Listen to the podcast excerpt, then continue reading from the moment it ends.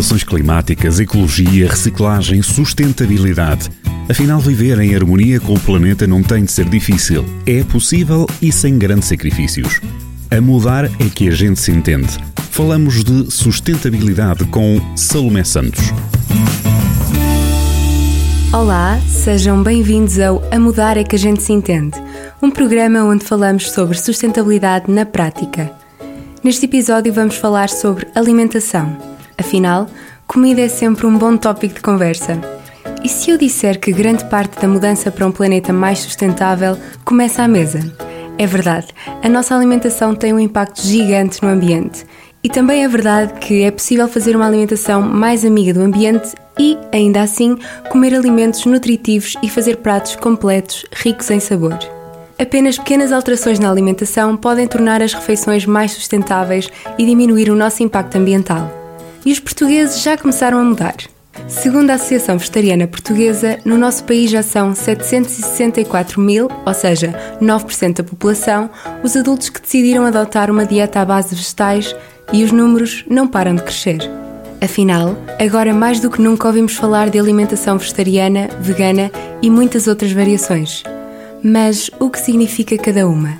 Ser vegetariano consiste em excluir os produtos animais, como a carne e o peixe, e os seus derivados. Já o veganismo é um estilo de vida que exclui o consumo de qualquer produto animal ou de origem animal na alimentação, roupa e produtos diários. Há quem não retire o peixe da alimentação, os piscetarianos, e ainda quem coma ovos, leite e derivados os ovo-lacto-vegetarianos. Mas não precisamos de ser todos veganos para mudar o mundo. Basta reduzir o consumo. Para descomplicar, vamos falar de flexitarianismo, ou, se preferirem, alimentação sem rótulos, onde o objetivo principal é reduzir o consumo de produtos de origem animal, sem os retirar totalmente da alimentação. É quase como ser vegetariano em part-time.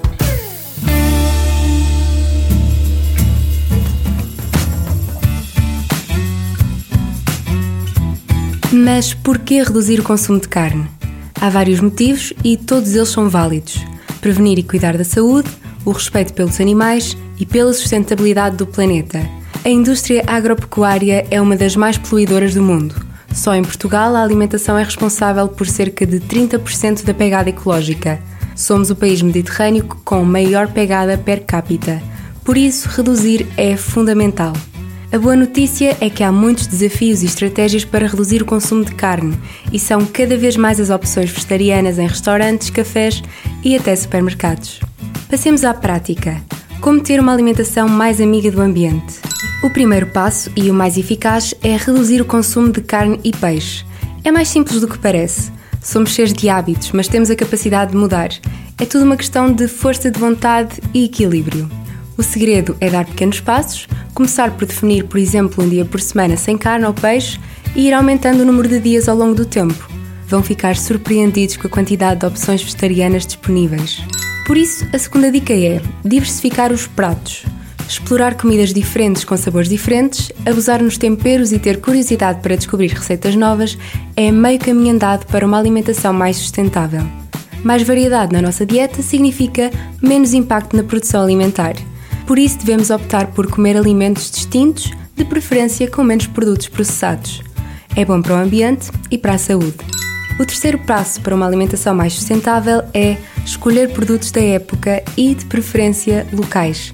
Os produtos fora da época vêm do estrangeiro, o que implica mais transporte e refrigeração para as longas distâncias, ou seja, são menos sustentáveis. O truque é comprar produtos sazonais, em pequenos produtores locais e comer aquilo que a natureza nos dá. Para comer de forma mais sustentável, também é preciso estar atento aos rótulos. Devemos procurar certificações de comércio justo, porque do café ao chocolate são várias as etiquetas que comprovam se um produto é de comércio justo ou não. É só prestar atenção na próxima ida ao supermercado. A quinta dica é evitar comprar produtos embalados.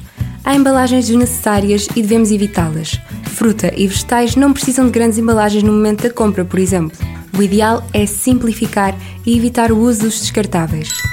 A última dica para uma alimentação mais verde é, nada mais, nada menos, do que cultivarmos alguns dos nossos próprios alimentos.